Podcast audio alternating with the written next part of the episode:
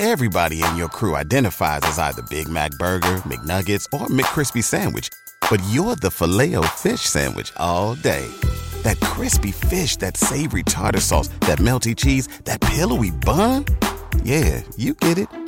Every time. And if you love the filet of fish, right now you can catch two of the classics you love for just $6. Limited time only. Price and participation may vary. Cannot be combined with any other offer. Single item at regular price. Ba da ba ba ba. ¿Te preocupas por tu familia? Entonces, ¿por qué darles solo huevos ordinarios cuando pueden disfrutar de lo mejor? Eggland's Best, los únicos huevos con ese delicioso sabor fresco de granja, además de la mejor nutrición, como 6 veces más vitamina D, 10 veces más vitamina E y 25% menos de grasa saturada que los huevos regulares, además de muchos otros nutrientes importantes. Así que, dales los mejores huevos. Eggland's Best, mejor sabor, mejor nutrición, mejores huevos.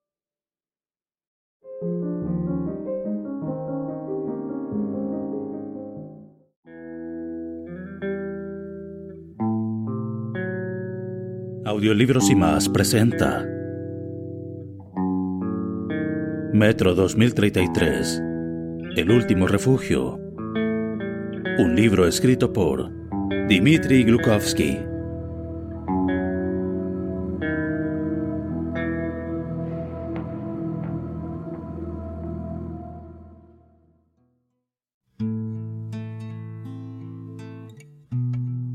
Capítulo 13 la gran biblioteca. Artyom salió y, confuso, miró en derredor. Acababa de cerrar un acuerdo sumamente extraño. Sus socios en el trato no habían querido explicarle qué era exactamente lo que tenía que buscar en el depósito de la biblioteca. Le contarían los detalles por el camino.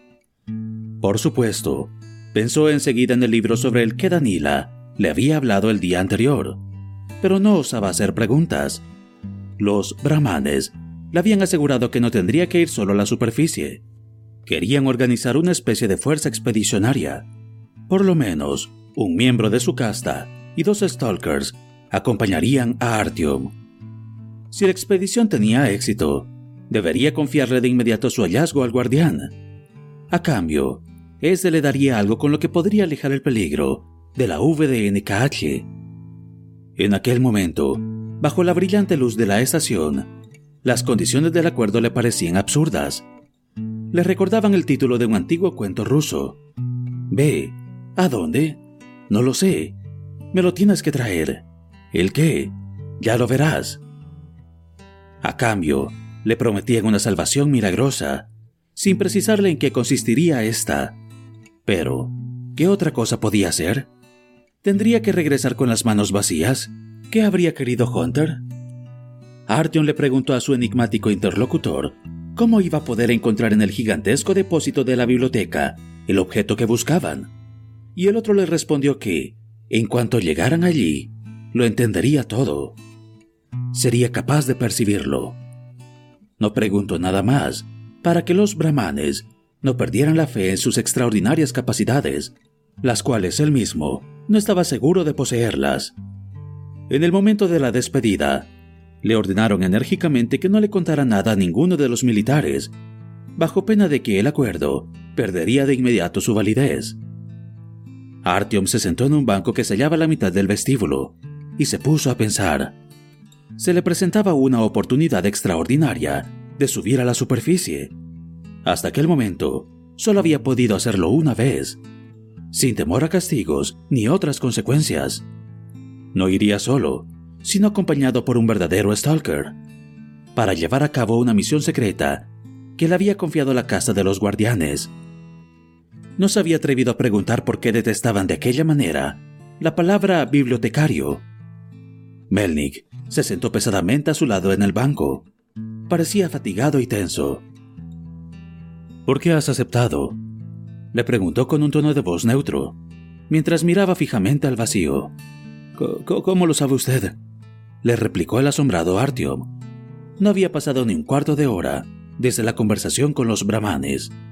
Melnik no prestó atención a su pregunta y siguió hablando mostrando cierta indiferencia. Tendré que acompañarte, porque ahora soy responsable de lo que te ocurra.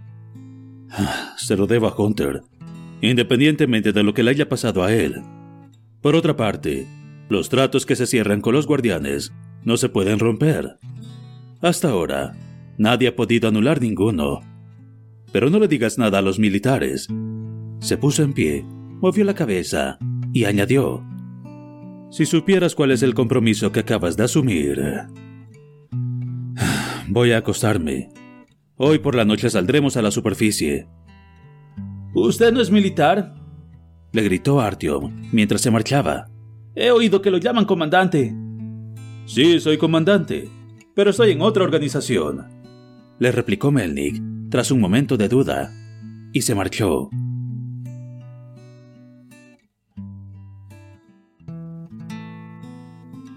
Artyom empleó el resto del día en visitar la polis. Deambuló sin rumbo por aquel laberinto de pasillos y escaleras, aparentemente interminable. Contempló las majestuosas columnatas. Se preguntó cuántas personas podían llegar a vivir en la ciudad subterránea. Escuchó a los músicos callejeros, hojeó los libros que se encontraban en los estantes, jugó con los cachorrillos que estaban a la venta, se informó de los rumores más recientes y no consiguió librarse de la sensación de que alguien lo vigilaba. En varias ocasiones dio media vuelta y buscó unos ojos que lo estuvieran observando, pero fue en vano. A su alrededor se agolpaba una masa de personas atareadas. Nadie se interesaba por él. En uno de los corredores descubrió una especie de albergue, en el que durmió durante algunas horas, hasta que, a las 10 de la noche, de acuerdo con lo pactado, se presentó en la Borovitskaya, en el punto de control que se encontraba junto a la salida al exterior.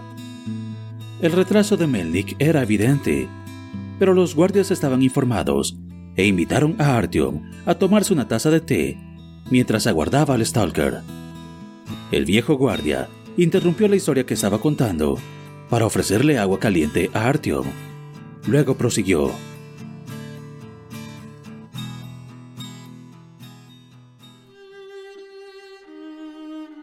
Pues sí, en aquella época yo supervisaba las comunicaciones por radio. Todo el mundo tenía la esperanza de que nos llegara una señal desde el búnker del gobierno, que se encontraba tras los Urales. Por supuesto, todo fue en vano, porque los objetivos estratégicos habían sufrido ya ataques especialmente duros. Luego le tocó a Ramenki y también a las dachas del gobierno con los sótanos a 30 metros del suelo. Quizás habían respetado Ramenki, en la medida de lo posible, dejaban con vida a la población civil. En aquel momento, aún no se sabía que la guerra llegaría hasta sus últimas consecuencias y que en realidad no importaba. En cualquier caso, habrían respetado Ramenki si no hubiera existido a su lado una base auxiliar del ejército. Por supuesto, la devastaron. Sí, y los civiles muertos no eran más que daños colaterales se decía con esa frase tan correcta. El lema era, lo lamentamos profundamente, pero... En todo caso, cuando aún no había nada seguro, me llegó la orden de estar pendiente de la radio. Me encontraba sentado dentro de un búnker, junto a la Arbatskaya. Al principio capté señales extrañas. Desde Siberia no llegaba nada, pero sí que recibí las señales de los submarinos, de los submarinos estratégicos, nucleares, Querían saber si tenían que atacar o no. No se creían que Moscú hubiera dejado de existir. Había capitanes de primer rango que sollozaban como niños, aunque los estuvieran escuchando. Era raro, ¿sabes? Los oficiales de marina más endurecidos me rogaban llorando que buscara a su mujer y a sus hijas, como si hubiera habido alguna posibilidad de encontrarlas. Después, cada uno de ellos reaccionó de una manera distinta. Unos decían, ojo por ojo, diente por diente, al diablo con todo, y navegaron hasta las costas enemigas y destrozaron todo lo que se hallaba al alcance de sus misiles, todas las ciudades. Pero otros pensaron que no tenía sentido combatir más. ¿De qué iba a servir que hubiera más muertes? No importaba ya. La comunicación con los submarinos se mantuvo mucho tiempo. Si era necesario, podían mantenerse en reposo bajo el agua durante seis meses. De vez en cuando, el enemigo hundía alguno, pero no pudieron encontrarlos a todos. Oí historias que todavía me producen escalofríos, pero en realidad quería contarte otra cosa. En cierta ocasión, hablé por radio con la dotación de un tanque, que había sobrevivido al ataque como por un milagro. Parece que perdieron contacto con su base. Las nuevas técnicas aplicadas a los tanques protegían de la radiación, y así fue como los tres alejaron de Moscú a toda prisa, en dirección al este. Atravesaron aldeas en llamas, recogieron a unas cuantas mujeres y siguieron adelante. Para proveerse de combustible, se detuvieron por el camino en algunas gasolineras y siguieron adelante. El combustible no se les terminó hasta que llegaron a un paraje totalmente desierto, en el que apenas si había nada que se pudiera bombardear. Por supuesto, la radiación también era elevada, pero no tanto como en la cercanía de las ciudades. Levantaron un campamento y cubrieron de tierra el tanque hasta la mitad, para que les sirviera como fortificación. Plantaron las tiendas a su lado, cavaron trincheras, instalaron un generador manual que habían conseguido no sé dónde, y vivieron bastante tiempo al lado del tanque. Durante un par de años, conversé con ellos cada noche. Al fin tuve noticias sobre su vida familiar. Al principio vivían en paz. Se instalaron allí como en su casa, y dos de las mujeres tuvieron niños casi normales. Tenían munición de sobra. El teniente con el que solía contactar no sabía cómo describirme lo que veían desde allí, los animales que salían del bosque. Cierto día, desaparecieron. Durante medio año los estuve buscando, pero parece que les ocurrió algo. Quizás se variara el generador o el receptor, o tal vez se quedaron sin munición. El otro guardia intervino súbitamente. Cuando has hablado de Ramenki y has dicho que lo bombardearon, he pensado, lleva muchos años de servicio, pero nadie me ha explicado todavía cómo es posible que el Kremlin siga en pie. ¿Por qué no lo atacaron? Seguro que allí había un gran número de búnkeres. ¿Quién te ha dicho a ti que no lo atacaron? Pero no querían destruirlo, por su arquitectura. Por el contrario, probaron allí sus armas más nuevas. Sí, de ahí vinieron los problemas. Ojalá lo hubieran aplastado. El viejo escupió y no dijo nada más. Artyom guardaba silencio y evitaba toda expresión que pudiera interrumpir a los veteranos en la evocación de sus recuerdos. Raramente tenía la oportunidad de acceder a información tan detallada sobre lo que había ocurrido en aquella época. Pero el guardia calló, inmerso en sus pensamientos. Artyom esperó un rato y finalmente se atrevió a hacerles una pregunta que le había rondado desde hacía tiempo. ¿En las otras ciudades también había redes de metro? Entonces, ¿no podría ser que otros humanos hubieran sobrevivido en ellas? ¿No había recibido ninguna señal cuando estaba a cargo de la radio? No, no recibí ninguna. Pero tienes razón. Seguro que en Petersburgo también se salvaron algunos. Allí las estaciones de metro son muy profundas. Algunas son incluso más profundas que las nuestras. Y tienen instalaciones parecidas. Me acuerdo que estuve allí en mi juventud. En una de las líneas no se podía acceder a las vías, ya que había grandes puertas de hierro. Cuando el tren llegaba a la estación, las puertas abrían al mismo tiempo que las del vagón. Aunque se lo pregunté a todo el mundo, nadie supo explicarme por qué.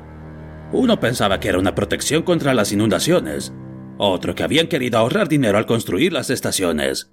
Pero entonces conocí a uno de los constructores del metro. Me dijo que, al perforar los túneles, la mitad de la brigada había desaparecido, devorada por alguien. Y les ocurrió lo mismo a los otros equipos. Solo habían quedado los huesos mordidos y las herramientas, no le dijeron nada a nadie, pero, para evitar incidentes desagradables, instalaron aquellas puertas de hierro por toda la línea. Piensa ahora en qué época sucedía todo eso. cuesta imaginarse lo que debió de aparecer después, con toda la radiación. En aquel momento, Melnik llegó al punto de control. Le acompañaba un hombre pequeño y rechoncho, de barbilla ancha, barba rala y ojos hundidos.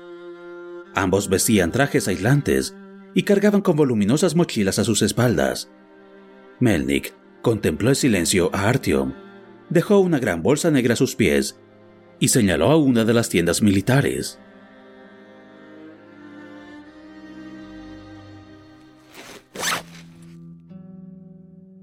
Artyom entró en la tienda, abrió la bolsa y sacó un traje negro, semejante al que llevaban Melnik y su compañero. También encontró una extraña máscara antigás, con un grueso visor de cristal y dos filtros en posición oblicua, un par de botas grandes con cordones y además una Kalashnikov nueva con mira láser y abrazadera desmontable para el hombro. Hasta aquel día, Artyom había visto un arma como aquella, tan solo en manos de las unidades de élite de la Hansa, que patrullaban con sus vehículos por las vías de la línea de circunvalación. En la bolsa también había una linterna de largo alcance y un casco redondo acolchado. Aún se estaba cambiando cuando la entrada de la tienda se abrió y entró Danila con una bolsa enorme en la mano, igual que la suya. Ambos se miraron con asombro. Artyom fue el primero en darse cuenta de lo que sucedía y le preguntó en tono mordaz. Vaya, ¿tú también vienes a buscar yo no sé qué cosa? Sé muy bien de qué se trata, le replicó Danila. Pero, ¿qué es lo que vas a encontrar? Para mí, eso es un absoluto enigma. También para mí. Me dijeron que me lo iban a explicar, pero aún estoy esperando.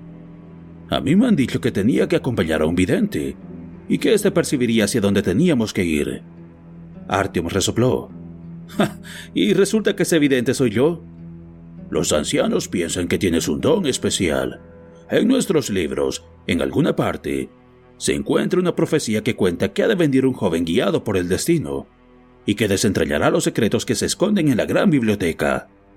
Él será quien encuentre lo que nuestra casta ha estado buscando en vano desde hace una década. Los ancianos están convencidos de que eres tú. ¿Se trata del libro del que me habías hablado?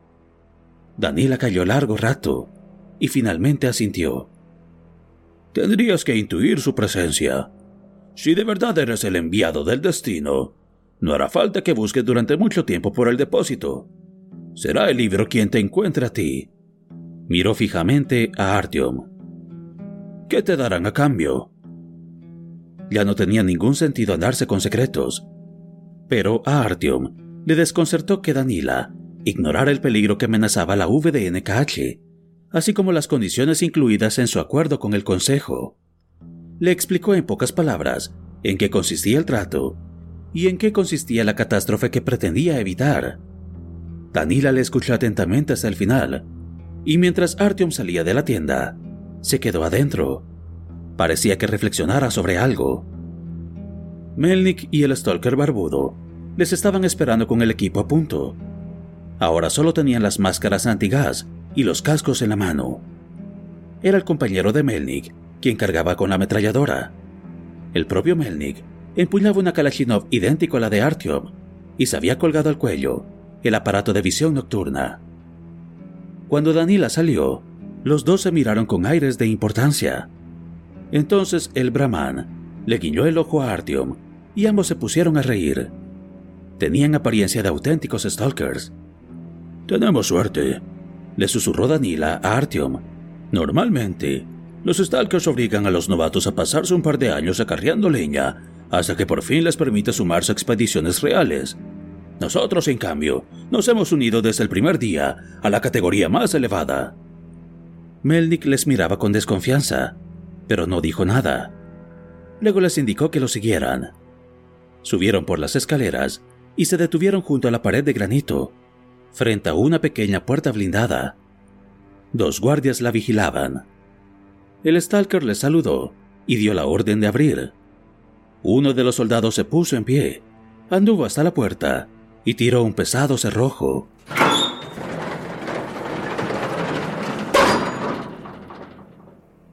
La gruesa puerta de acero se corrió suavemente hacia un lado. Melnik hizo pasar primero a los otros tres le hizo un saludo militar al guardia y luego salió.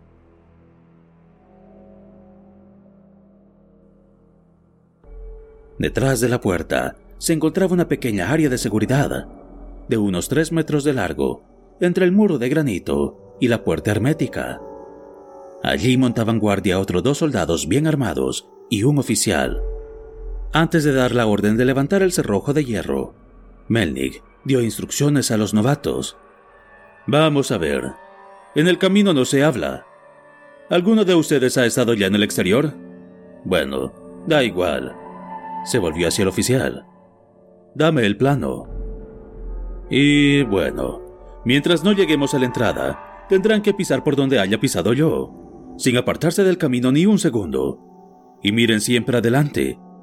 Cuando lleguemos a la salida, tendrán que dar un amplio rodeo en torno a los molinetes, si no quieren que les corten las piernas. Sigan siempre mis pasos y que a nadie se le ocurra marcharse por su cuenta. ¿Entendido? Yo seré el primero en salir, mientras que número 10 señaló al stalker barbudo. Controlará la salida. Si no hay peligro a la vista, nos marcharemos enseguida hacia la izquierda. Aún no estará muy oscuro, por lo que no encenderemos las linternas para no llamar la atención. ¿Les han explicado ya que el Kremlin es peligroso?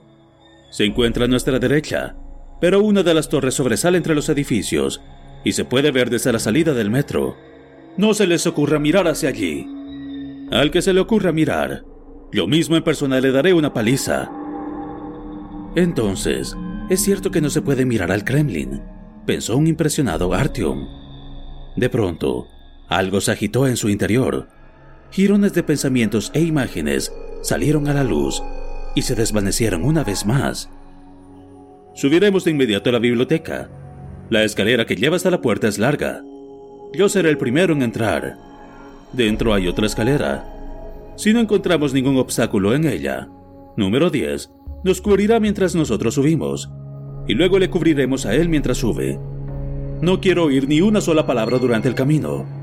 Si descubren algún peligro, hagan alguna señal con la linterna. Solo dispararemos en caso de extrema necesidad. Los disparos podrían atraerlos. ¿A quiénes? ¿A quiénes me preguntas? ¿A quién quieres que nos encontremos en una biblioteca? A los bibliotecarios, por supuesto. Danila dio un respingo y se quedó pálido como un muerto. Artyom volvió los ojos hacia él y luego hacia Melnik. No era un buen momento para fingir que estaba informado. ¿Quiénes son? Melnik enarcó una ceja. Su barbudo compañero se cubrió los ojos con la mano. Danila miró al suelo. El Stalker clavó su mirada sobre Artyom durante largo rato. Cuando por fin se hubo convencido de que la pregunta no era en broma, le respondió impasible. Tú mismo lo entenderás más adelante. Ten en cuenta solo una cosa. No podrán atacarte mientras les mires directamente a los ojos. Directamente a los ojos. ¿Entendido? Y no permitas que se te acerquen nunca por la espalda. Pero ahora, adelante. Se puso la máscara antigas y el casco, e hizo una señal a los guardias con el pulgar hacia arriba. El oficial manipuló algunas palancas y abrió el cerrojo. El muro de acero se elevó lentamente. Empezó la representación.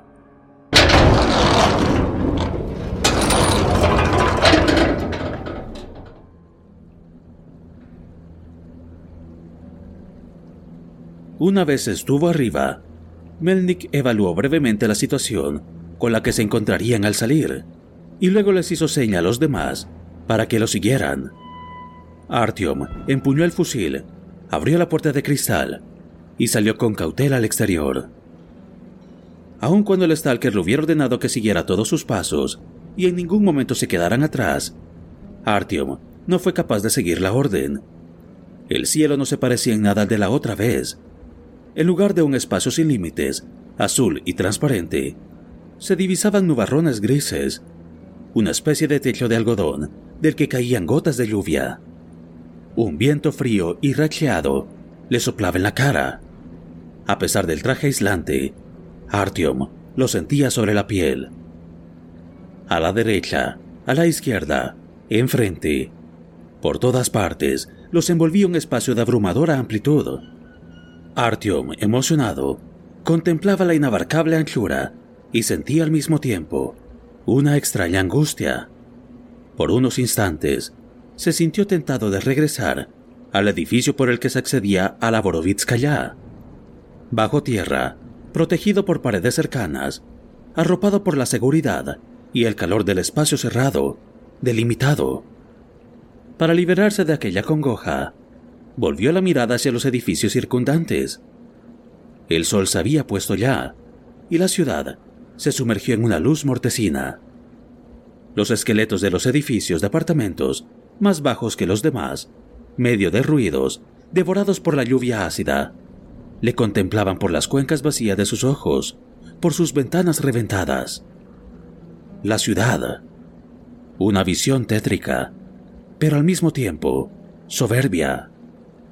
Artyom, absorto, miraba en todas direcciones, sin prestar atención a las voces que le llamaban. Por fin podía comparar la realidad con sus sueños y con los recuerdos difuminados de su niñez. A su lado se encontraba, inmóvil, Danila. Llevaba escrito en la cara que él tampoco había estado nunca arriba. El último en abandonar el vestíbulo de la entrada fue el número 10. Para sacar a Artyom de sus pensamientos, le dio una palmada en el hombro y le señaló la prominente silueta de una gran catedral que destacaba en la lejanía, a la derecha. Mira la cruz, dijo su atronadora voz a través de la máscara antigás. Al principio, Artyom no vio nada especial. Ni siquiera alcanzó a distinguir la cruz que se hallaba en lo alto de la enorme cúpula. Hubo que esperar a que una gigantesca sombra se elevara desde el travesaño, con un grito sostenido y penetrante, y ascendiera por los aires para que el muchacho entendiera lo que el número 10 quería decirle. El monstruo solo tuvo que batir las alas unas pocas veces para subir a lo alto, y empezó a planear en amplios círculos en busca de una presa. Tienen el nido allí arriba, sobre la Catedral de Cristo Salvador, le aclaró número 10. Avanzaron pegados a la pared hasta la entrada de la biblioteca. Melnik iba siempre algunos pasos por delante, mientras que número 10 se quedaba atrás y les cubría las espaldas. Se acercaron a una estatua, un hombre sentado, mientras los stalkers vigilaban los alrededores. Artyom sintió un fuerte palpitar al contemplar el monumento. De repente lo vio todo claro. Le vino a la memoria una parte del sueño que había tenido la noche pasada, pero ya no le parecía un sueño. La columnata de la biblioteca era idéntica como se la había representado. ¿Y si el Kremlin también era igual al que se le había parecido en su visión? Nadie prestaba atención a Artyom, ni siquiera a Danila. Este último se había quedado atrás, con número 10. Ahora o nunca. Artyom se sintió la garganta seca y el pálpito le golpeaba las sienes. La estrella que remataba la torre estaba brillando. Oye, Artyom, Artyom. Alguien le sacudió el hombro. Artyom necesitó un tiempo para recobrar por completo la conciencia. La intensa luz de la linterna le dio directamente en los ojos. Parpadeó y se llevó la mano a la cara. Se sentó en el suelo, recostado en el pedestal de piedra del monumento. Danila y Melnik se inclinaron sobre él y le contemplaron con preocupación. Se le han contraído las pupilas, constató Melnik. Luego, enfurecido, se volvió hacia número 10. Se encontraba a cierta distancia y miraba fijamente a la calle. ¿Cómo es posible que te hayas olvidado de este? He oído algo a mis espaldas. Tenía que mirar lo que era. Le replicó el Stalker. ¿Cómo iba a saber yo que iría tan rápido? Ha tardado un minuto en llegar al Maneki. Si nuestro Brahman no lo hubiera estado vigilando, se nos habría escapado. Le dio una palmada de reconocimiento en la espalda a Danila. Está brillando, le decía Artyom a Melnik, con voz débil. Luego miró a Danila. Está brillando. Sí, está brillando, le respondió Danila en tono tranquilizador. Cuando Melnik se hubo convencido de que ya no había peligro, descargó toda su cólera sobre Artyom. ¿Y yo para qué pierdo el tiempo dándote instrucciones, imbécil? Haz lo que te manden los mayores. Le golpeó con fuerza en el cogote. El casco amortiguó hasta cierto punto la contribución pedagógica de Melnik. Artyom se quedó sentado en el suelo, parpadeando. El Stalker le agarró por el hombro mientras despotricaba. lo sacudió con fuerza y lo puso en pie. Artyom volvió gradualmente en sí. Se avergonzó de haberse visto incapaz de resistir a la tentación. Apenado, volvió los ojos hacia el suelo, sin atreverse a mirar a Melnik. Por fortuna, ese no tuvo tiempo de proseguir con la bronca, porque número 10, que vigilaba el cruce de calles, le indicó con una mano que se acercara, mientras que con la otra les ordenaba que guardaran silencio. Cuando Melnik se encontró junto al número 10, se quedó petrificado. El barbudo señaló en la dirección opuesta al Kremlin, donde los edificios de la Kalinin Prospect se alzaban como dientes podridos. Artyom se acercó con cautela a los otros dos, y al mirar por encima del hombro del Stalker, comprendió enseguida lo que ocurría. En medio de la Prospect, a unos 600 metros de ellos, se veían bajo una luz cada vez más tenue tres siluetas humanas que permanecían inmóviles. ¿Eran seres humanos de verdad? Desde tan lejos, Artyom no habría puesto la mano en el fuego. De todas maneras, eran de estatura mediana y se sostenían sobre las piernas, lo cual ya era reconfortante. ¿Quiénes son? masculló Artyom con voz ronca. El cristal empañado de la máscara antigas no le permitía ver nada más que los contornos de aquellas figuras. Si no eran humanos, quizás se tratara de aquellos engendros semejantes a humanos de los que había oído hablar. Meldick negó con la cabeza en silencio. Era obvio que él tampoco sabía.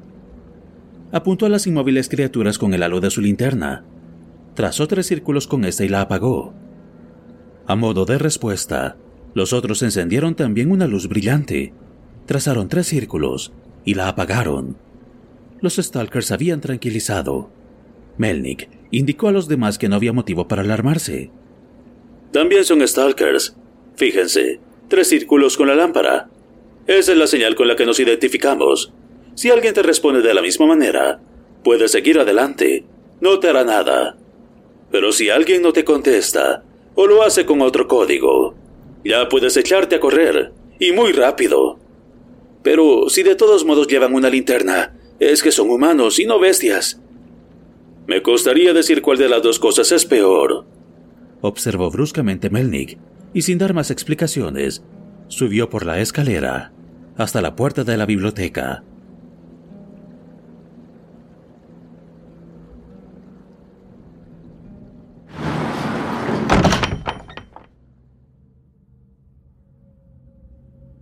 La pesada puerta de doble batiente, cuya altura casi duplicaba la de un hombre, tardó en abrirse. Las herrumbrosas bisagras reclinaron agónicamente. Melnik se asomó al interior, se colocó delante de los ojos el aparato de visión nocturna y empuñó el Kalashnikov. Al cabo de un momento, hizo señas a los demás. Tenían vía libre. Frente a ellos se encontraba un largo corredor en cuyos lados había piezas curvas de metal. Seguramente había sido el guardarropa. Más atrás, bajo la mortecina luz del día, se distinguían aún los blancos escalones de mármol de una ancha escalera que llevaba hacia arriba. El techo debía de tener unos 15 metros de altura, y a media altura se encontraba una barandilla de hierro labrado de la galería del primer piso.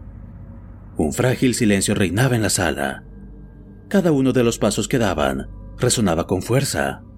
Las paredes del vestíbulo estaban cubiertas de musgo. Este se movía ligeramente como si respirara. Desde el techo, casi hasta tocar el suelo, colgaban plantas extrañas, semejantes a lianas, cuyas ramas gruesas como un brazo humano brillaban a la luz de las linternas. Sus flores, grandes y repulsivas, exhalaban un aroma pegajoso y embriagador también se mecían de manera apenas perceptible, de un lado para otro. Y Artyom no sabía si las agitaba el viento, que entraba por las ventanas rotas del primer piso, o si se movían solas. Artyom tocó una liana y le preguntó a número 10. ¿Qué es esto? ¿A ti qué te parece? Un proyecto de jardinería, ¿no? Le respondió el otro con sorna. Son plantas de interior expuestas a la radiación. El método de cultivo empleado ha sido todo un éxito, ¿verdad que sí? Siguieron a Melnik hasta la escalera y empezaron a subir con el cuerpo pegado contra la pared izquierda, mientras número 10 les cubría. Melnick no perdía de vista el hueco que les aguardaba, el acceso a las salas de la biblioteca. Los demás alumbraban con sus linternas las paredes de mármol y el techo devorado por el musgo y la oxidación. La gran escalera de mármol en la que se encontraban llegaba hasta el piso superior del vestíbulo. Al no encontrarse separados por techo alguno, los dos pisos se juntaban en un único y gigantesco espacio. El piso superior formaba como una herradura en torno a la escalera. Sobre las dos superficies laterales se encontraban pequeños armarios de madera, la mayoría de los cuales estaban quemados o podridos, aunque en otros casos parecía que sus centenares de diminutos cajones se hubieran abierto el día anterior. Son los ficheros del catálogo, explicó Danila, y los contempló con temor reverencial. Esos cajones permiten averiguar el futuro. Tan solo los iniciados son capaces de ello. Tras realizar un determinado ritual, hay que acercarse a ciegas a uno de los armarios, decidirse por uno de los cajones y sacar una ficha al azar. Si el ritual se ha llevado a cabo correctamente, el título del libro anuncia el futuro, advierte o profetiza el éxito. Por un instante, Artyom sintió el deseo de dirigirse al armario más cercano y ver qué ficha le salía, pero entonces se fijó en una de las ventanas reventadas que se encontraban en la esquina posterior.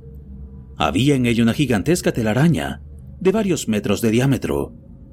Una gran ave estaba atrapada en sus redes, finas, pero por lo visto, extraordinariamente resistentes.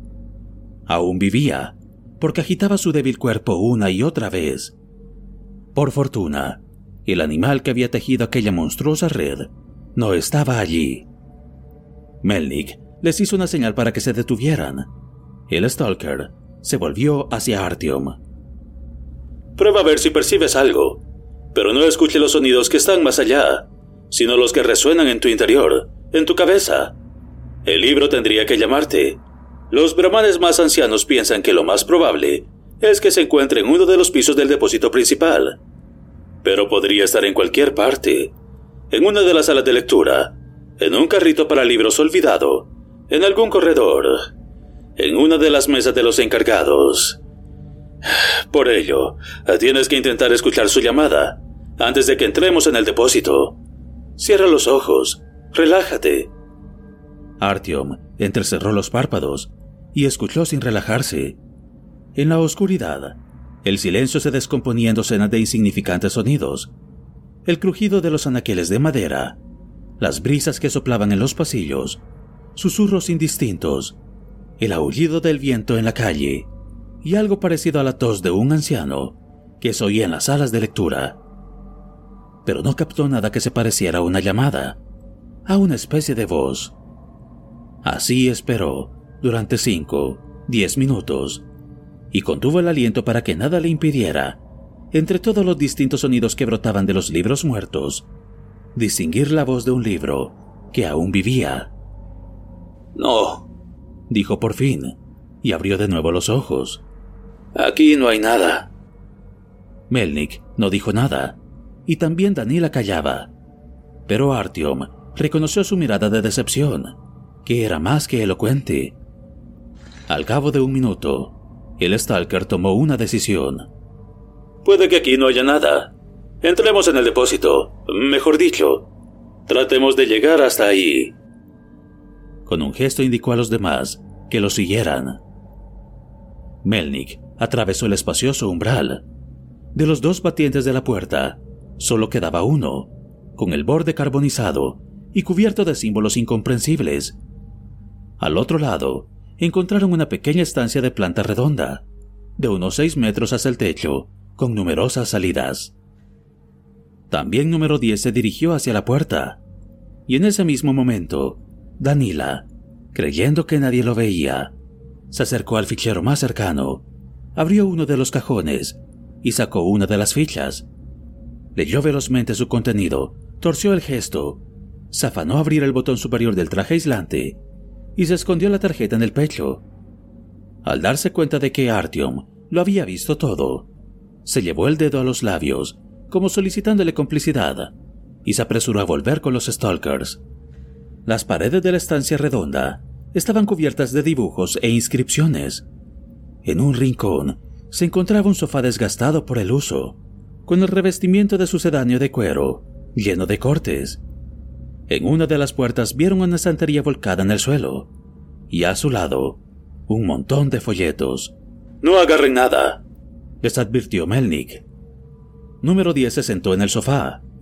El plumón crujió. Daniela siguió su ejemplo. Artyom, sumido en una especie de trance, contemplaba los libros que se encontraban en el suelo y murmuraba. Nadie los ha tocado. Nosotros ponemos veneno en los libros para que las ratas no puedan roerlos. ¿Es que aquí no hay ratas? Se acordó de lo que le había dicho Bourbon. En un lugar lleno de ratas no hay nada que temer. Pero si no hay ninguna, tienes que esperar siempre lo peor. ¿Pero qué ratas? ¿De qué estás hablando? Melnik arrugó la frente con enfado. Hace ya cien años que se las comieron todas. ¿Quiénes? Preguntó el estupefacto Artyom. ¿Quiénes van a ser? Los bibliotecarios, por supuesto. Le explicó Danila. Pero, ¿esos bibliotecarios son animales o seres humanos? Melnik, pensativo, negó con la cabeza. Animales, seguro que no. Una enorme puerta de madera que se encontraba en uno de los pasillos empezó, de pronto, a moverse ruidosamente, con lentitud. Al momento, los dos Stalkers se separaron y se parapetaron detrás de las falsas columnas que sobresalían de las paredes del corredor. Danila se echó al suelo desde el sofá y Artyom siguió su ejemplo. Ahí detrás se encuentra la sala de lectura principal, le susurró el brahman.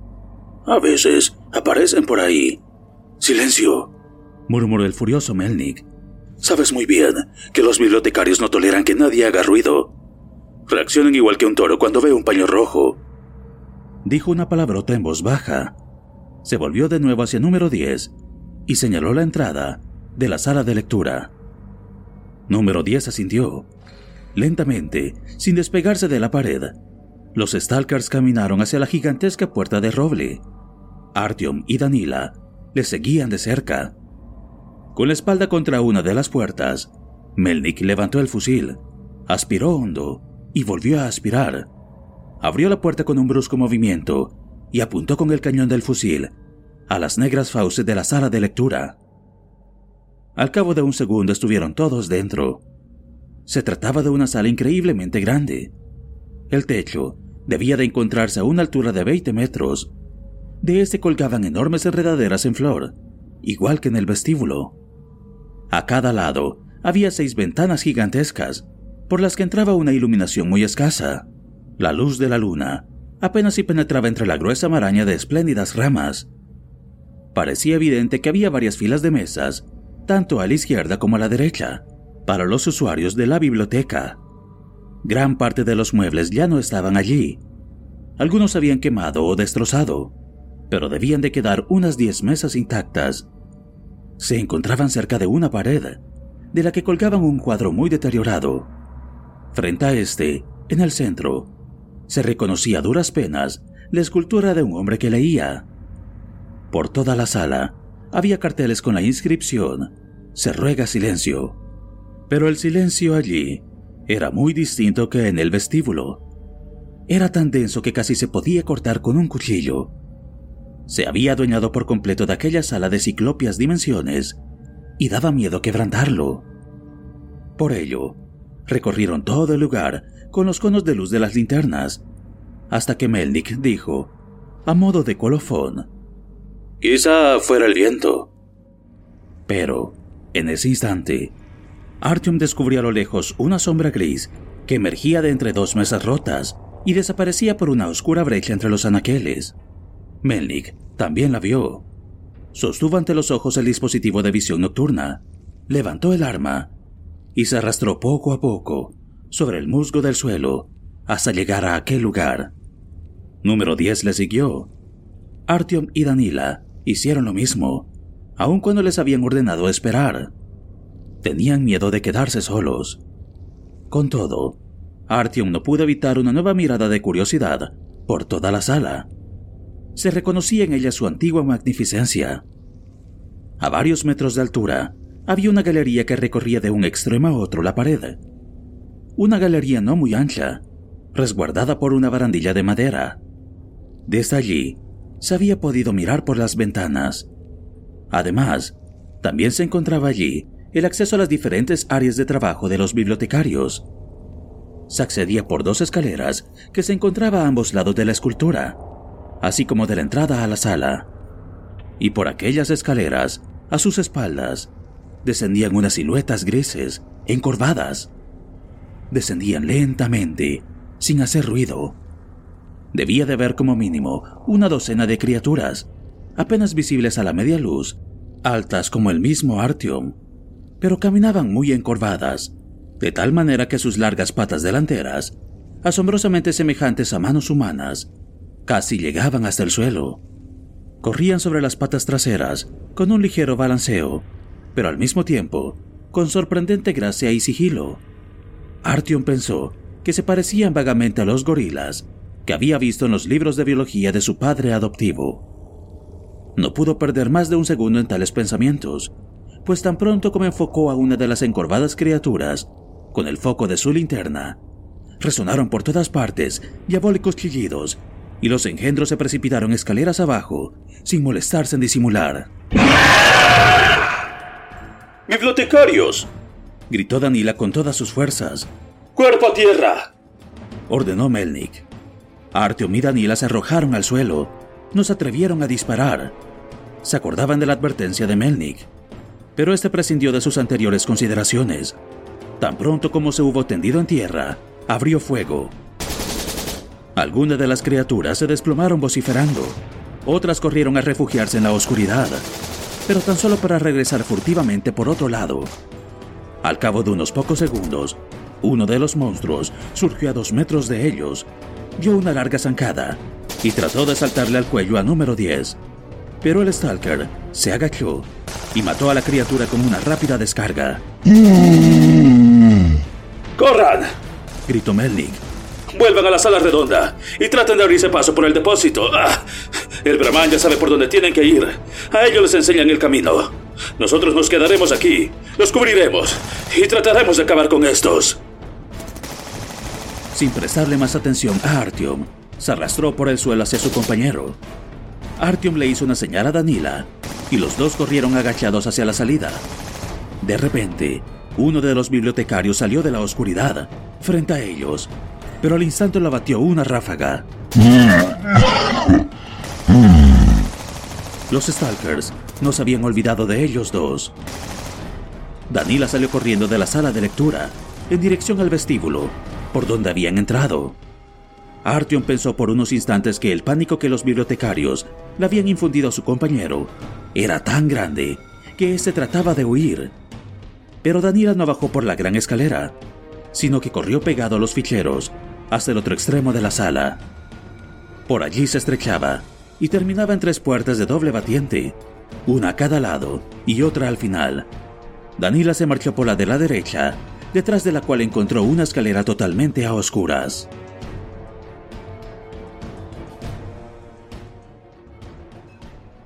What's the easiest choice you can make? Window instead of middle seat? Picking a vendor who sends a great gift basket? Outsourcing business tasks you hate? What about selling with Shopify?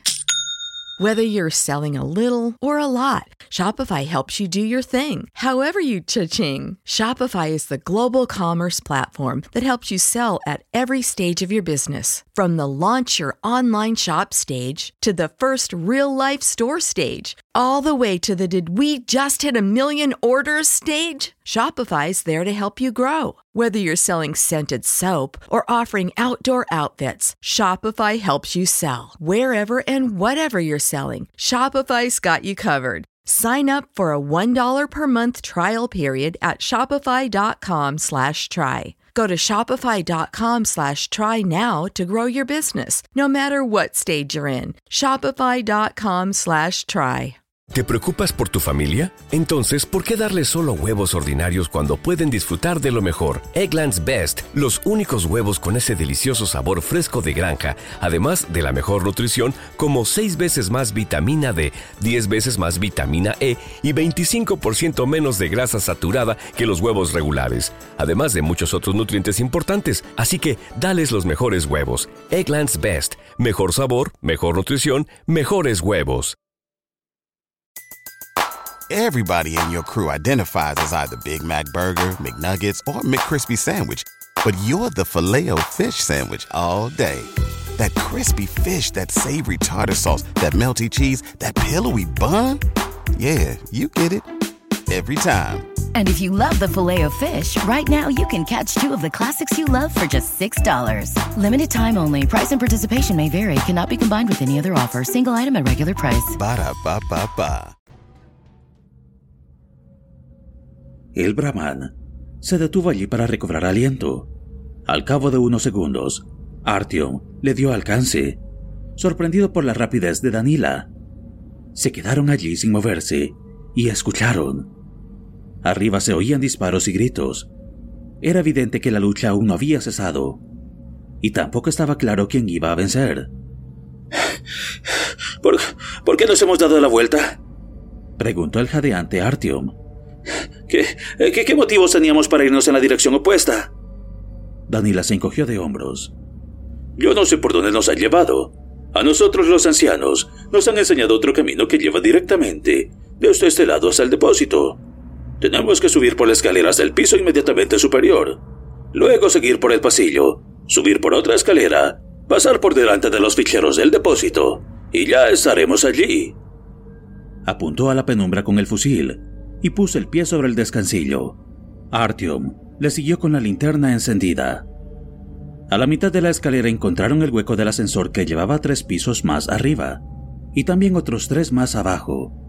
Sin duda alguna, había estado recubierto de cristal, porque las esquirlas aún sobresalían del armazón de hierro colado, opacos por el polvo de varias décadas. En torno al hueco se encontraban los escalones algo podridos, cubiertos de trozos de cristal casquillos y excrementos secos. La barandilla había desaparecido. Artyom caminaba pegado a la pared para no tropezar y caer al abismo. Una vez arriba, entraron en una pequeña habitación cuadrada. También allí había tres puertas, y Artyom sintió cierta aprensión, porque le sería muy difícil volver a salir de aquel laberinto sin su acompañante. La puerta de la izquierda daba entrada a un pasillo ancho y oscuro. La luz de las linternas no llegaban hasta el otro extremo. La de la derecha estaba cerrada e incluso parecía estar atrancada con maderos. En la pared, a su lado, alguien había escrito con ceniza: No abrir, peligro de muerte. Danila hizo pasar a Artyom y lo llevó hasta un pasillo en ángulo que enlazaba con otro corredor. Este último era estrecho y también estaba lleno de puertas. Al llegar allí, el brahman empezó a moverse de manera más pausada. A menudo se detenía y escuchaba. El suelo estaba entarimado, y de las paredes pintadas de amarillo colgaban, como en el resto de la biblioteca, los fatídicos carteles con la inscripción Se ruega silencio.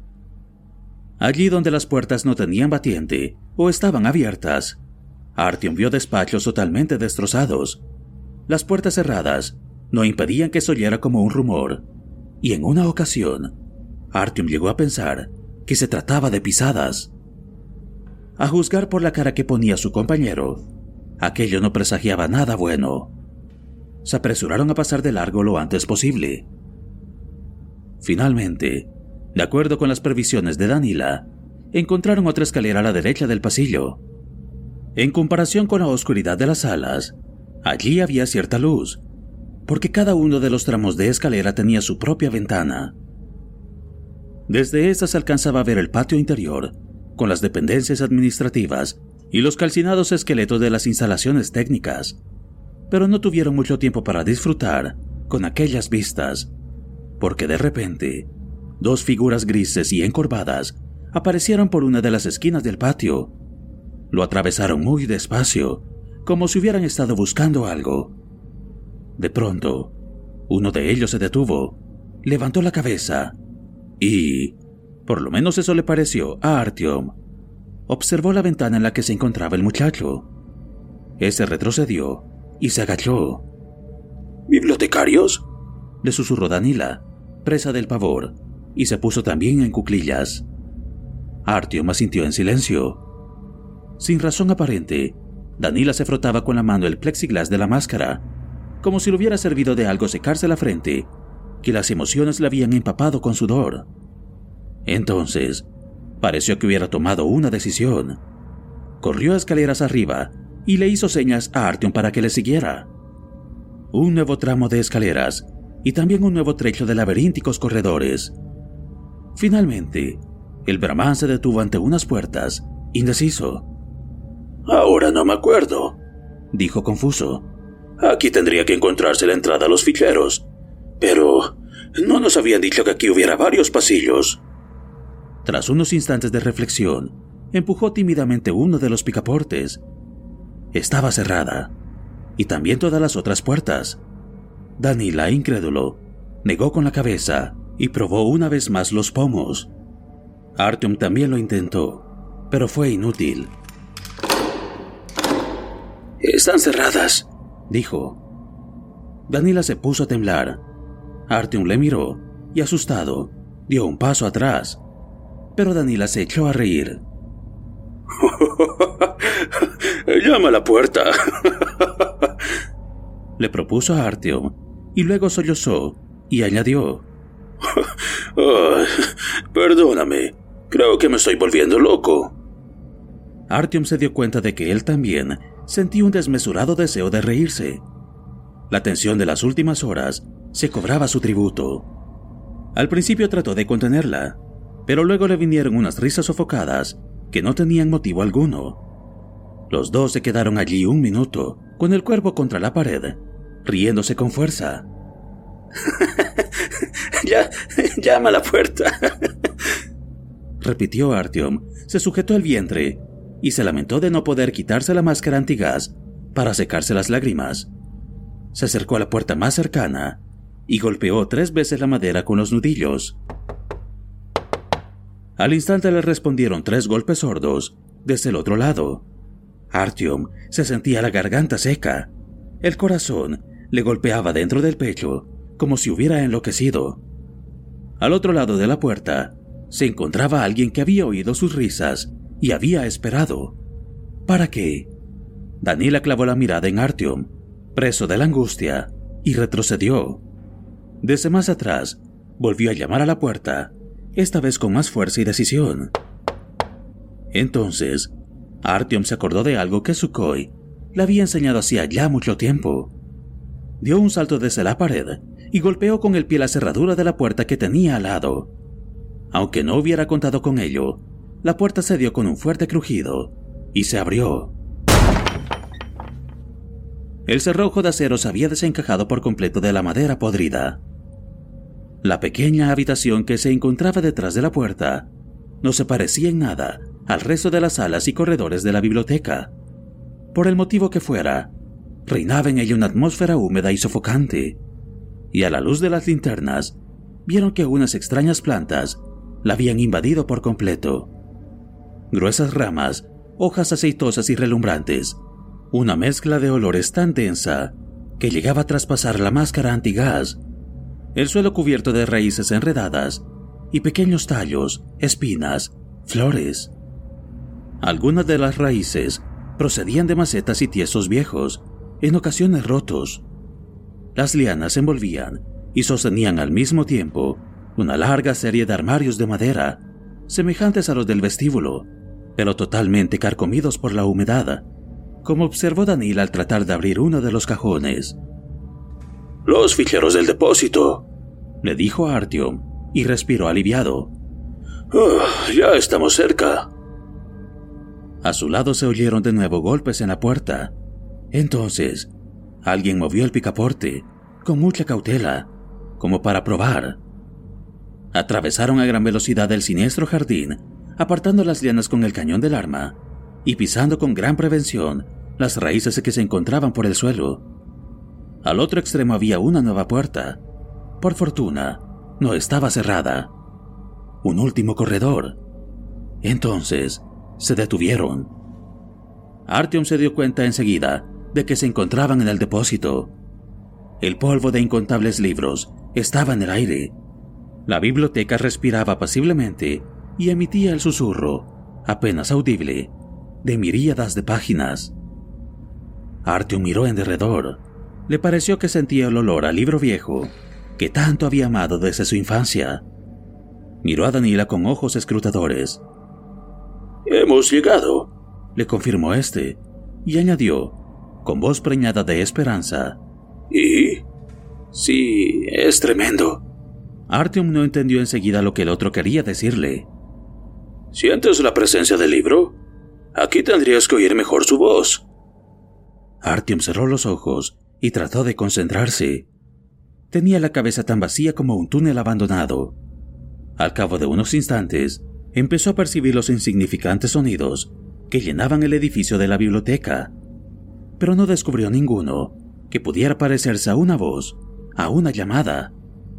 Todavía más terrible, no sintió nada. Aun cuando hubiera imaginado que la voz de la que le habían hablado los brahmanes era en realidad una sensación de otro tipo, se habría encontrado igual. Levantó ambos brazos. No oigo nada. Daniela cayó y le dijo con un suspiro. Vaya. Ay, bueno, busquemos en otro piso. En ese edificio hay doce. Buscaremos hasta que lo hayamos encontrado. Más nos vale no regresar con las manos vacías. Subieron varios pisos por los escalones de granito de la escalera de servicio. La sala en la que entraron era igual que la primera. Dimensiones medias, ventanas con cristales, algunas mesas de despacho.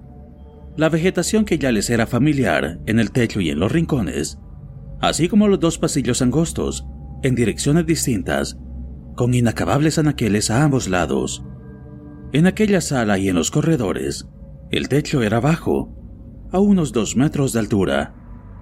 Tras la inabarcable amplitud del vestíbulo y de la sala de lectura, Artyom no podía librarse de la sensación de tener que bajar la cabeza. Incluso le costaba más respirar. En los anaqueles había millares de libros.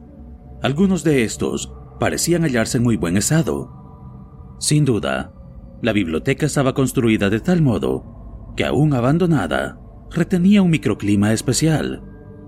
A la vista de aquella riqueza, Artyom olvidó por unos instantes a qué había ido. Contempló los lomos de los libros y los acarició respetuosamente con la mano. Danila abrigaba la esperanza de que su compañero hubiera encontrado lo que le habían mandado a buscar, y al principio no le molestó, pero, cuando entendió lo que ocurría, le dio un fuerte tirón en el brazo y le hizo seguir adelante. Tres, cuatro, seis corredores, cien, doscientos anaqueles, miles y más miles de libros arrancados a las tinieblas, negras como la brea, por una mancha de luz amarilla. El piso siguiente y otro todavía.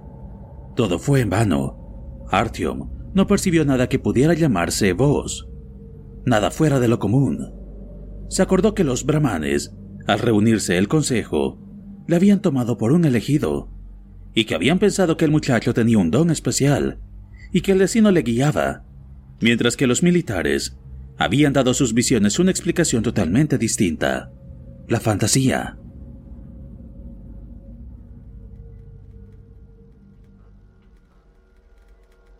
Al llegar a los últimos pisos, Artyom percibió algo por fin, pero, por desgracia, no se trataba de lo que él había esperado y querido.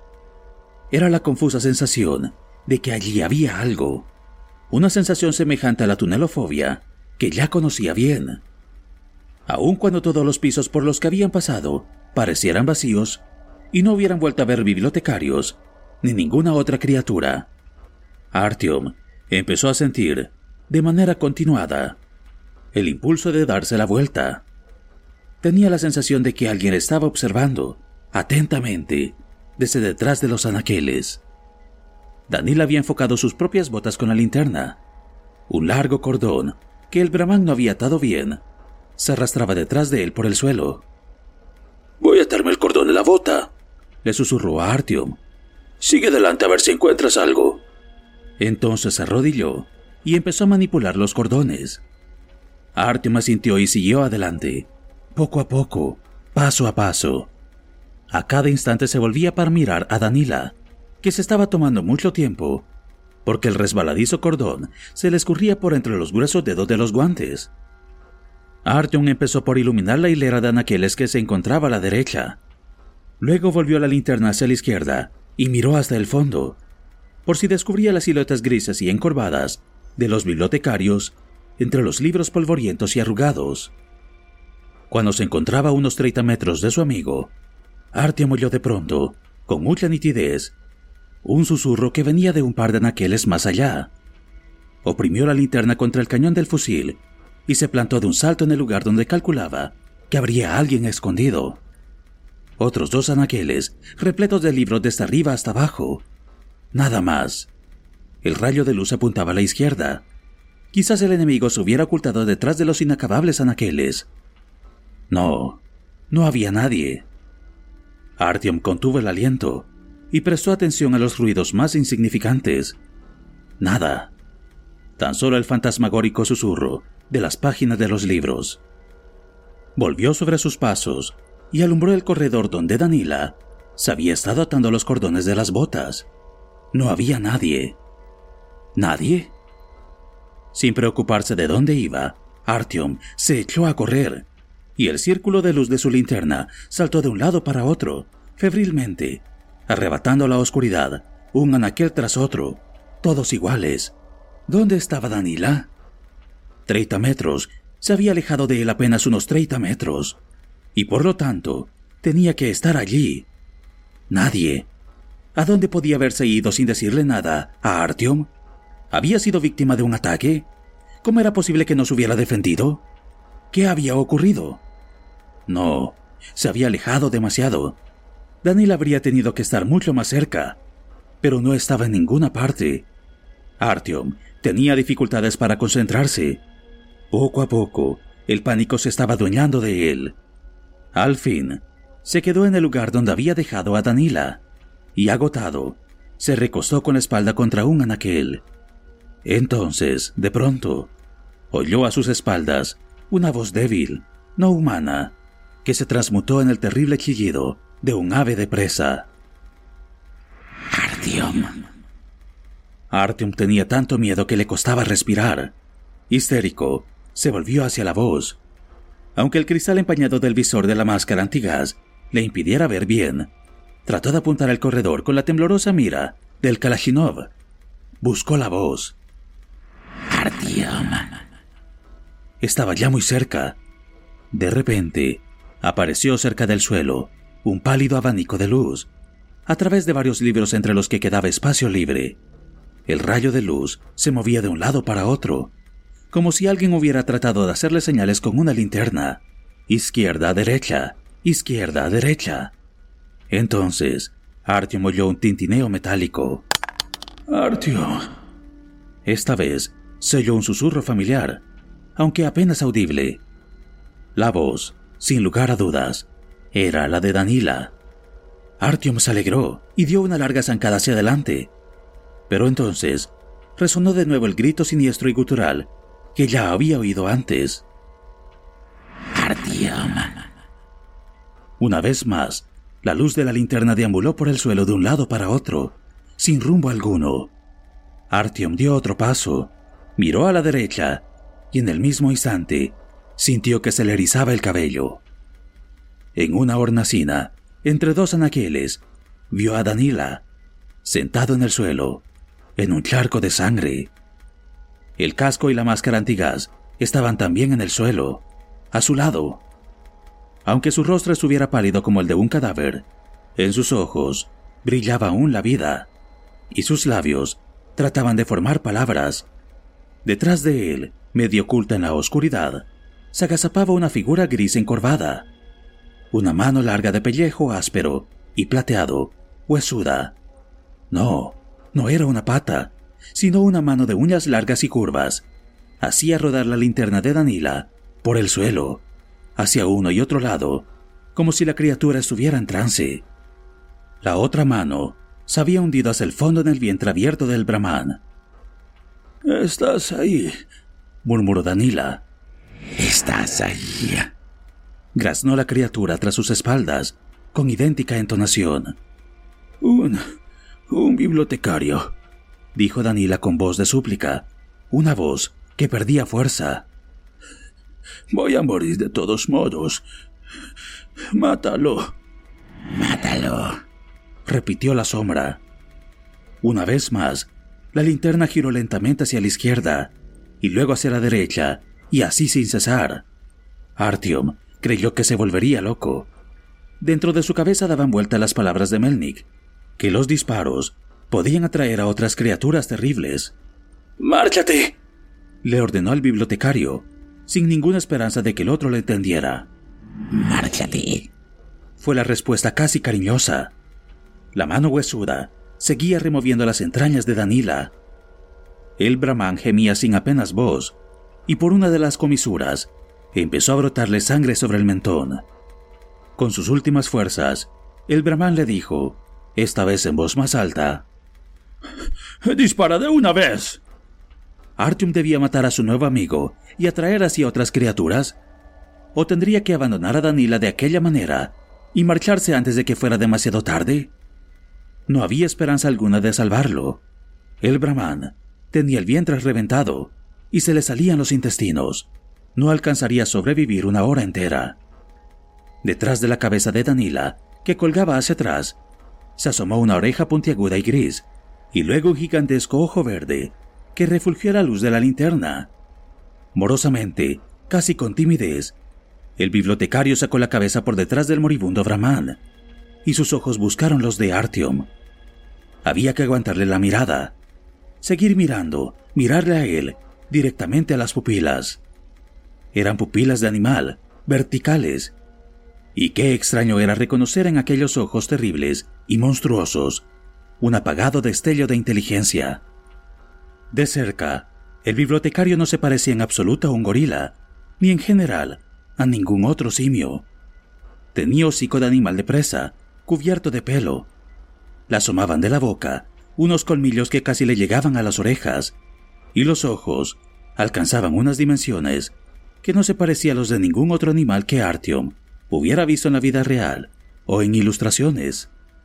Aquel instante duró una eternidad. La mirada del monstruo la había capturado. Tuvo que esperar a que Danila, una vez más, gimiera con un gemido largo y apagado.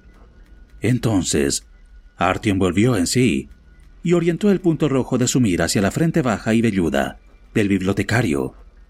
Puso el arma en modo de disparo único. Al oír el chasquido metálico, la criatura bufó, encolerizada, y se ocultó de nuevo tras las espaldas de Danila. Márchate, chilló, exactamente con la misma entonación que Artyom había empleado antes. Artyom se quedó como petrificado, presa del desconcierto. El bibliotecario había escuchado sus palabras y había llegado a entenderlas. ¿Cómo era posible? Artyom, ahora que todavía puedo hablar. Masculló Danila con gran esfuerzo, mientras trataba de clavar en él sus ojos entornados. En el bolsillo del pecho llevo un sobre. Tenía que dártelo cuando encontraras el libro. Artyom negó con la cabeza. No he encontrado nada. Da igual. Ahora sé por qué te metiste en esto. No lo haces por ti mismo. Quizá esto te ayude. A mí no me importa si consigues llevar a cabo tu misión. Pero acuérdate, no puedes regresar a la polis. Si descubren que no has encontrado nada, y si los militares se enteran, vete por otro camino. Dispárame. Ah, esto me duele tanto. No aguanto más. No aguanto más. Duele. Repitió el bibliotecario con voz sibilante. De pronto, la mano que se había metido en el vientre de Danila empezó a moverse afanosamente. El brahman empezó a sufrir espasmos y chilló con fuerzas. Artyom no lo soportó más. Sin pensarlo dos veces, preparó el fusil para fuego racheado, cerró los ojos y tiró del gatillo.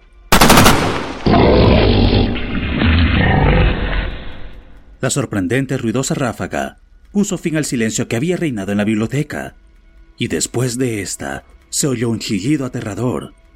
Entonces, todos los sonidos cesaron a la vez. Los libros polvorientos habían absorbido el eco cual esponja. Cuando Artyom abrió los ojos de nuevo, todavía terminado ya. El muchacho dio un paso hacia el bibliotecario. Su cabeza cubierta de sesos había quedado recostada sobre el hombro de su víctima, e incluso después de muerto, se ocultaba tras la espalda de ésta.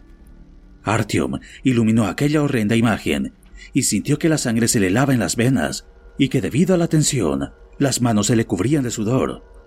Con mucha cautela, empujó al bibliotecario con la punta de la bota y éste se desplomó pesadamente hacia atrás. Estaba muerto. De eso no cabía ninguna duda. Artyom se apresuró a abrirle el traje aislante a Danila. Se esforzó por no mirarle el rostro destrozado y sanguinolento. La ropa del brahman estaba ya empapada de negra sangre. Su vaho ascendía por el aire frío del depósito.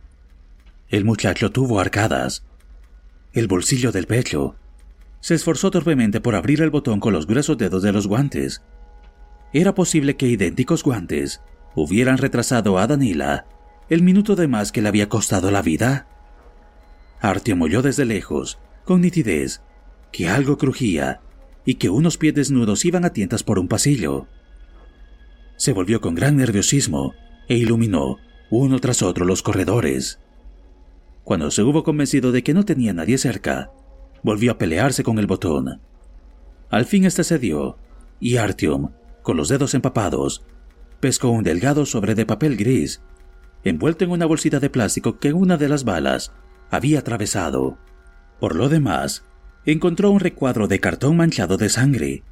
Sin duda, era el mismo que Danil había sustraído del catálogo.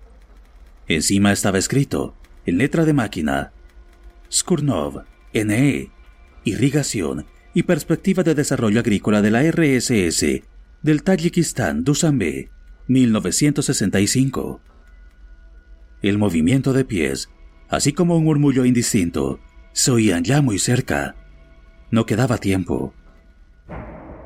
Artyom empuñó el fusil de Danila, así como su linterna, se puso en pie y se echó a correr de vuelta, sin prestar atención al camino que seguía, a lo largo de inacabables hileras de anaqueles, tan rápido como pudo.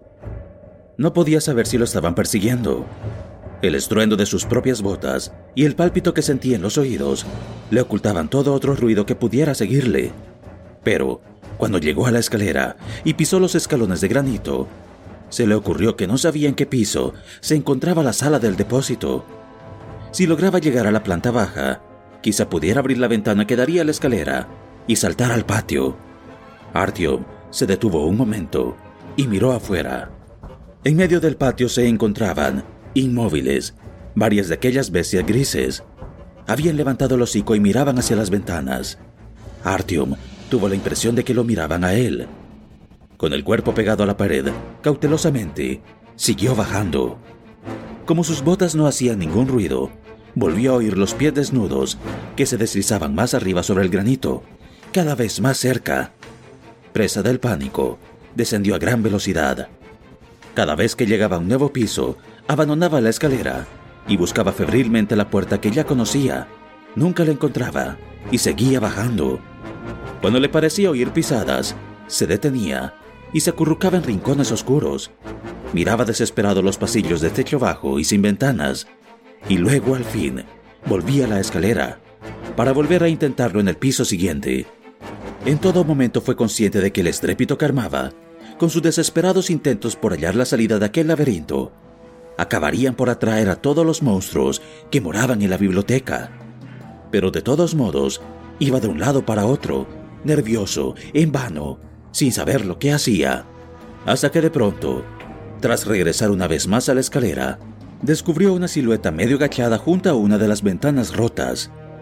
Artyom retrocedió, se metió por el primer pasillo que encontró y se puso de espaldas a la pared.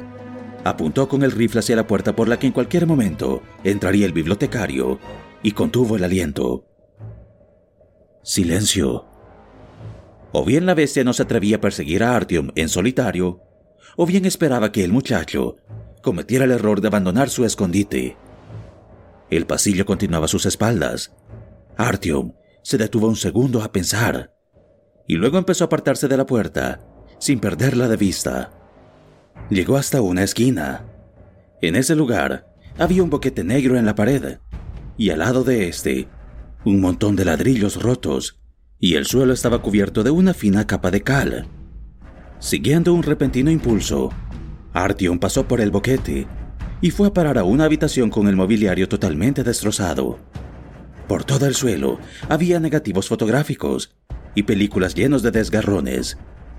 Más adelante se encontraba una puerta a medio abrir, por donde se colaba, como una cuña, la pálida luz de la luna.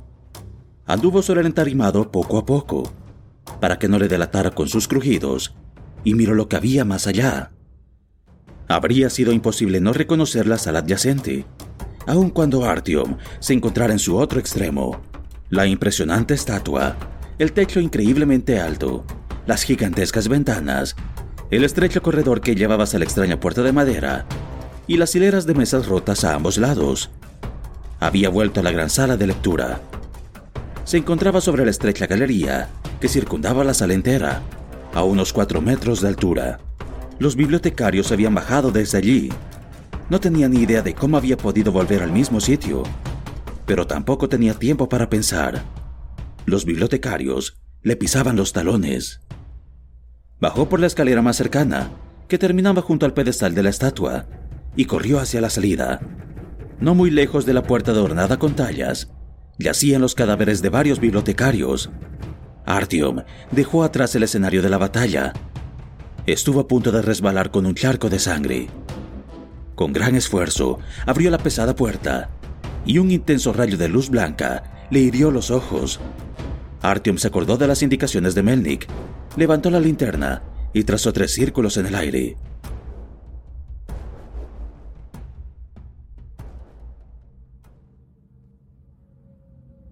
La secadora luz se apartó de pronto.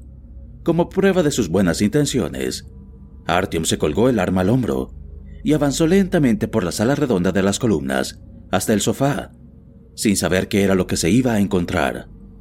La ametralladora reposaba sobre un soporte de dos patas desplegado sobre el suelo. Melnik se inclinaba sobre su compañero. Número 10 estaba tumbado a media sobre el sofá, con los ojos cerrados, y gemía sin cesar. Tenía la pierna derecha extrañamente doblada, y al acercarse, Artyom comprendió que se la había roto y la tenía torcida, no hacia atrás, sino hacia adelante. ¿Cómo había podido ocurrir? ¿Qué fuerza podía llegar a tener la criatura que había dejado así al robusto Stalker? Melnik volvió los ojos hacia él y le preguntó: ¿Dónde está tu amigo? Los bibliotecarios. Trató de explicarle a Artyom. En el depósito eh, le han sorprendido. No logró decirle que había sido él mismo quien había matado a Danila, aunque fuera por piedad. ¿Has encontrado el libro? Artyom negó con la cabeza.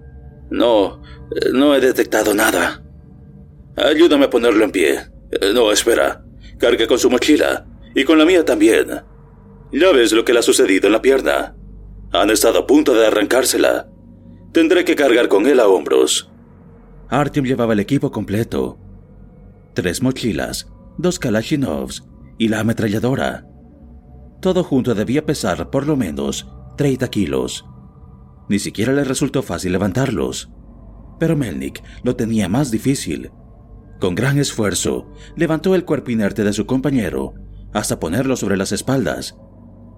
Pasaron largos minutos hasta que hubieron recorrido el breve trecho hacia el pie de la escalera. Llegaron hasta la salida sin encontrar a nadie, pero cuando Artyom abrió la gran puerta de madera para que Melnik pudiera pasar, resonó en lo más profundo del edificio un estridente aullido lleno de odio y rencor.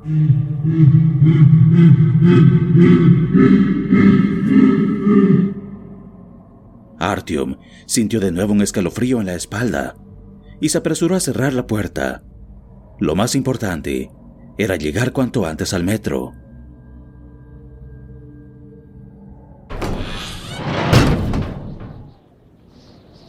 Una vez estuvieron fuera, Melnik le ordenó los ojos hacia el suelo. La estrella se encuentra frente a ti. Ten cuidado de no mirar más allá de los tejados. El obediente Artyom miró hacia el suelo y movió mecánicamente las piernas. Las sentía cada vez más pesadas y rígidas, y solo pensaba en los 200 metros increíblemente largos que había que recorrer desde la biblioteca hasta la entrada de la Borovitskaya, y con la máxima celeridad. Pero cuando por fin hubieron llegado al metro, Melnik se interpuso en su camino. Dejó que el cuerpo de su compañero herido se deslizara hacia el suelo y dijo, con una pesada respiración, Ahora la polis es territorio prohibido para ti. No has encontrado el libro. Y además, has perdido a tu acompañante. Eso no les va a gustar a los brahmanes. Eso significa que no eres un elegido. Le han confiado sus secretos a quien no debían. Si regresas a la polis, desaparecerás sin dejar rastro. Tienen sus especialistas. No en vano son intelectuales. Yo mismo no podría protegerte. Márchate. Lo mejor será que vayas hasta la Smolenskaya. De camino hacia allí, no hay muchas casas. Ocurra lo que te ocurra, no te metas por callejones estrechos. Quizás lo consigas, si llegas a tiempo. ¿A tiempo? Le preguntó Artyom confuso. La noticia de que tendría que ir él solo por la superficie hasta la siguiente estación de metro, que según el plano se encontraba a unos dos kilómetros de allí, la había conmocionado. Antes del amanecer. Nosotros los humanos somos bestias nocturnas. De día no podemos dejarnos ver en la superficie. Si llegas a encontrarte con las criaturas que saldrán de entre las ruinas para calentarse al sol, te lamentarás cien veces por tu estúpida curiosidad. Por no hablar de la luz, las gafas de sol no te salvarían. Te quedarías ciego al instante. Pero, eh, ¿cómo puedo ir yo solo? Artyom aún no daba créditos a sus oídos. No te pongas nervioso. Primero tendrás que ir en línea recta, por la Kalinin Prospect. No tomes ninguna curva. No te dejes ver en medio de la calle, pero tampoco te acerques demasiado a las casas. Todas ellas están habitadas. Ve hacia el segundo cruce donde se encuentra la ronda de jardines. Una vez allí, gira hacia la izquierda y luego sigue hasta un edificio cuadrado, con fachada de piedra blanca. Había sido la casa de la moda. No tendrás problema para encontrarlo, porque está enfrente de un edificio bastante alto, medio destruido. Al otro lado de la ronda, un centro comercial. Detrás de la casa de la moda, verás un arco amarillo sobre el que está escrito Estación de Metro Smolenskaya.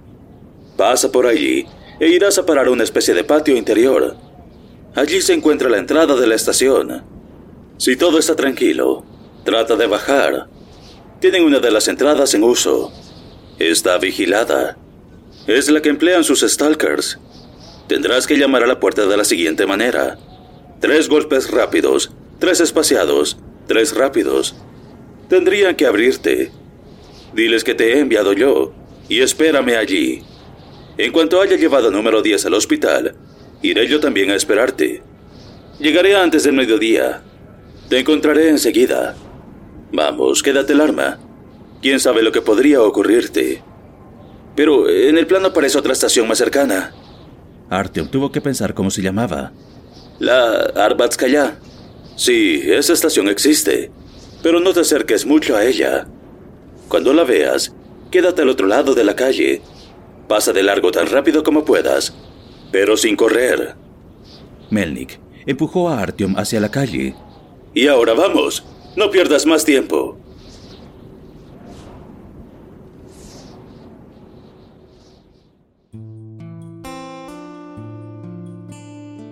Artyom se enfrentó a su destino. Cargó a hombros con uno de los fusiles, tomó el segundo con la mano y se marchó a toda velocidad por el camino que llevaba hacia el monumento, frente a la biblioteca. Empleaba la mano derecha como visera, temeroso de ver por casualidad el hipnótico fulgor de la estrella del Kremlin.